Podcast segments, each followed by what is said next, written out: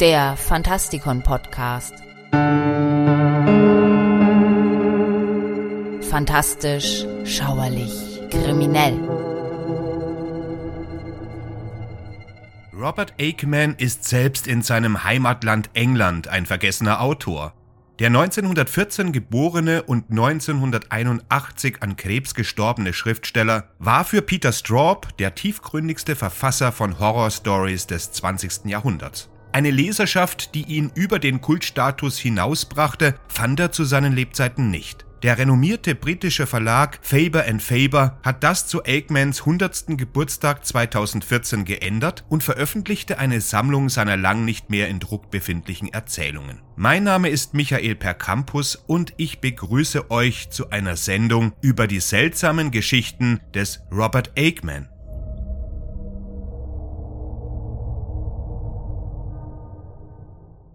Bei uns brachte der Dumont Verlag zu Beginn der 1990er Jahre zwei schmale Büchlein mit willkürlich zusammengestellten Geschichten heraus und bis zum heutigen Tag galt es als ziemlich unwahrscheinlich, dass wir mehr von diesem brillanten Autor bekommen. Doch manchmal geschehen tatsächlich Wunder und so hat sich der Fester Verlag der Sache angenommen und plant in sechs Bänden die Werke des englischen Genies.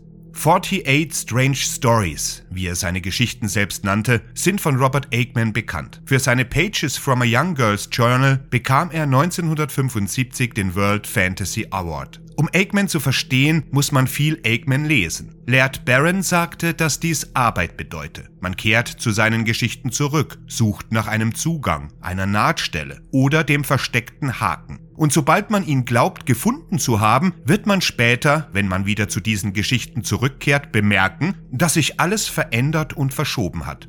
Aikman ist einer jener raren Autoren, die einen Virus im Gehirn hinterlassen. Mit diesem Autoren zu interagieren bedeutet, eine Art der Quantenverschränkung zu erleben. Seine Geschichten nehmen das Unterbewusstsein und mutieren es in einer Weise, wie es die Aufgabe transgressiver Literatur ist.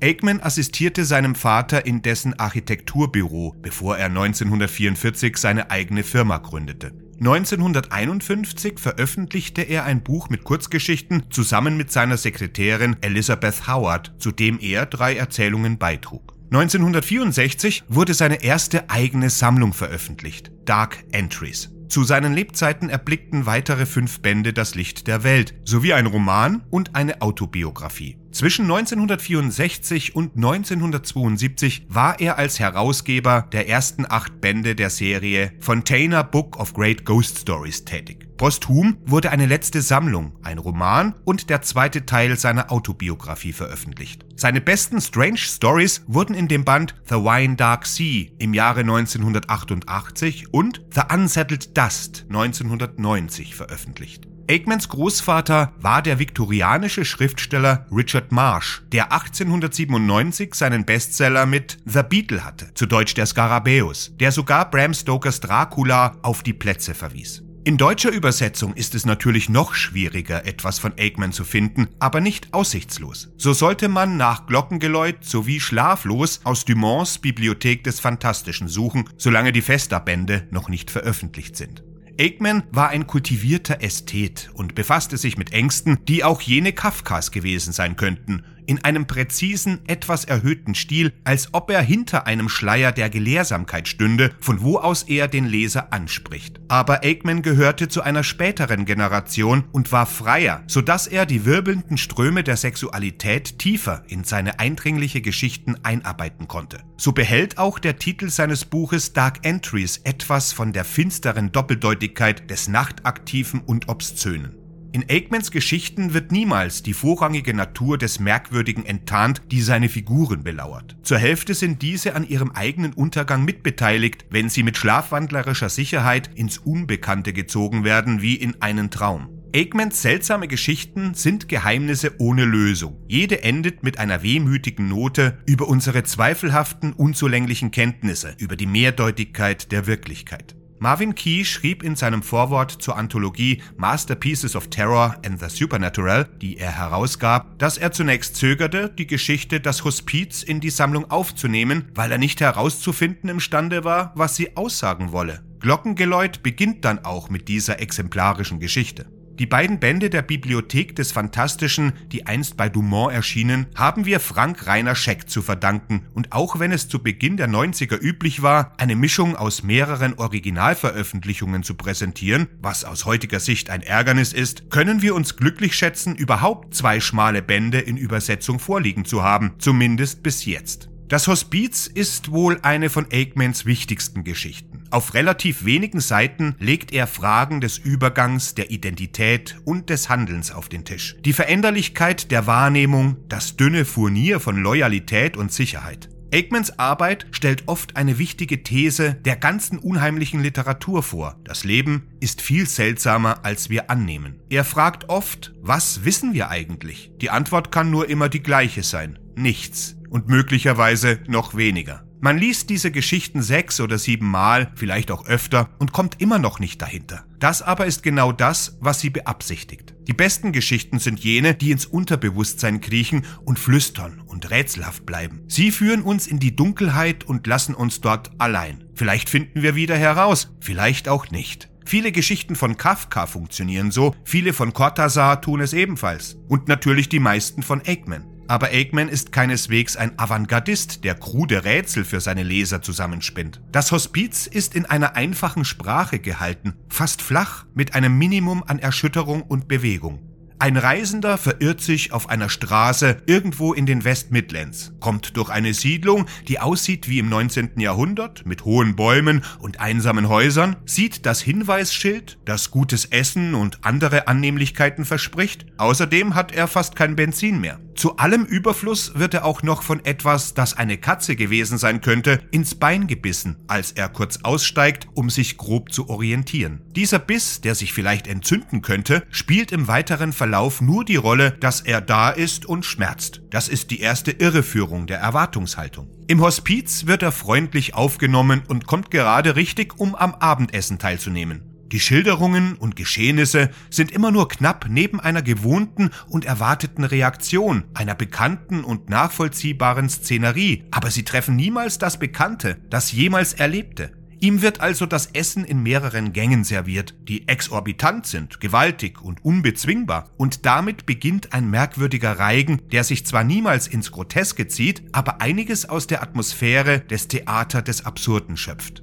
Ein weiteres Beispiel einer Geschichte, die ihre Kraft durch das Wiederlesen erst entfaltet, ist Ravissante, französisch für bezaubernd oder hinreißend. Gleichzeitig ist diese faszinierende Erzählung eine von Aikmans ungewöhnlichsten, die durchaus ins Perverse abdriftet. Der für Aikman typische introvertierte Erzähler macht auf einer Cocktailparty die Bekanntschaft eines Malers. Ein spröder und unnahbarer Mann, in seinem Auftreten eher enttäuschend, aber ein Maler mit einer gewissen Ausdruckskraft. Seine Frau ist noch kühler und uninteressanter, nur die Karikatur einer Frau, die fast nie etwas sagt. Der Maler stirbt und hinterlässt dem Erzähler sein gesamtes künstlerisches Schaffen, von dem der nur ein Gemälde und einen Stapel Briefe und Schriften behält. Was er nicht nimmt, wird von der Witwe verbrannt. Die eigentliche Erzählung beginnt, als der Erzähler eines dieser Papiere liest, das den Aufenthalt des Malers in Belgien dokumentiert. Der Inhalt bezeugt den Besuch bei der steinalten Witwe eines symbolistischen Malers. Es ist offensichtlich, dass dieses Haus, in dem Madame A lebt, auf einer anderen Realitätsebene existiert. Die Witwe selbst ist herrisch, das Haus schwach beleuchtet und die Realität scheint einen unangenehmen, fließenden oder verschwommenen Aspekt anzunehmen. Madams Ausführungen sind merkwürdig und beklemmend, und als auch noch ein geisterhafter Pudel mit Spinnenbeinen durch den Raum streift, zieht Aikman die Schrauben des Unheimlichen an. Der Aufenthalt des Malers wird von Mal zu Mal bizarrer und erreicht seinen befremdlichen Höhepunkt, als Madame ihn einlädt, die Kleidung von Chrysanthème, der abwesenden Stieftochter, zu berühren und zu untersuchen, indem sie ihm Befehle gibt, darauf zu knien, darauf zu treten und die Wäsche zu küssen. Der Maler gehorcht jedem dieser unmöglichen Schritte. Diese psychosexuelle, fetischistische Auseinandersetzung mit Chrysanthems Kleidung gipfelt in der Einladung, eine Truhe voller Unterwäsche zu öffnen. Wiederum, sowohl von Madames Befehlen als auch von seinem eigenen Drang getrieben, gehorcht er und erklärt, dass der Duft berauschend war. Verloren in dieser Träumerei vergisst er die Zeit, bis er bemerkt, dass ihm kalt ist und er seinen Geruchssinn verloren hat. Als er auch noch ein Bild an der Wand entdeckt, das er selbst gemalt hat, hat er genug und flieht aus dem Haus. Auf dem Weg nach draußen folgt ihm die Madame mit einer Schere und fleht ihn an, ihr eine Haarlocke als Souvenir zu geben. Die Geschichte endet mit der Erosion des Glaubens an eine materielle Realität. Aikman listet diffuse Symbole und Manifestationen auf, die er auch in der Erzählung verwendet. Der Maler zweifelt an allem, was er bei Madame erlebt hat und ruft damit auch die Zweifel des Lesers hervor. Die mögliche Erklärung für all dies ist die klassische Freudsche Trinität von Ich, Über-Ich und Es. Mehr oder weniger tritt der Maler in die Substanz seines eigenen Bewusstseins ein, wörtlich und bildlich. Das entspricht Aikmans Vorstellung von einer gelungenen Gespenstergeschichte, nämlich dass der Autor das Unterbewusstsein für poetische Zwecke nutzen sollte. Dennoch befriedigt diese Erklärung wie bei vielen Aikman-Geschichten nicht. Oder genauer, Aikmans Geschichten gehen über dieses vereinfachte System hinaus. Das Thema, das sich durch Ravissant zieht, ist das des Künstlers, der sich von seinen eigenen kreativen Prozessen entfremdet fühlt. Der fragliche Maler glaubt, dass sein Werk von jemand anderem stammt. Das wäre dann ein Beispiel für Inspiration als Besitz. Betrachtet man die Geschichte unter diesem Aspekt, wird sie metafiktional. Unser Maler kommt durch einen schattigen und fleischigen ontologischen Tunnel zu einem Haus, das seinen eigenen Geist repräsentiert. Dort wird er an die Quelle seiner eigenen Inspiration herangeführt. Der Muse selbst kann er allerdings nicht persönlich begegnen. An diesem Punkt ist er von dieser Quelle auf eine ziemlich unheimliche, onanistische Weise besessen. Obwohl es sich um einen Besitz handelt, der durch gebrauchte Gegenstände vermittelt wird, nämlich durch Kleidung, die auf seltsame Art und Weise als Substitut benutzt wird, handelt es sich nach wie vor um einen fruchtbaren Besitz. Chrysantheme ist nicht so sehr ein Succubus, der Energie entzieht, sondern, paradoxerweise, ein weiblicher Inkubus, der Energie liefert. Sie ist ein abwesender Inkubus, aber dennoch ein Inkubus. Die beiden Beispiele sind unvollständig in ihrer kurzen Analyse, die im Grunde nur dazu dienlich ist, sich der Faszination von Aikmans Strange Stories auszuliefern, die so rar auf uns gekommen sind und die mehr Aufmerksamkeit verdienen, weil sie zur Basis jeden Verständnisses über die moderne Weird Fiction gehören, ohne deren Kenntnis ein schrecklich großer Teil für immer fehlen würde. Das war's für heute. Wenn ihr die Artikel für diesen Podcast nachlesen wollt, dann besucht die Seite veranda.michaelpercampus.net. Dort gibt es noch weitere Podcasts und noch weitere Artikel zu diesem und zu anderen Themen. Ich wünsche euch bis zum nächsten Mal eine gute Zeit. Gehabt euch wohl.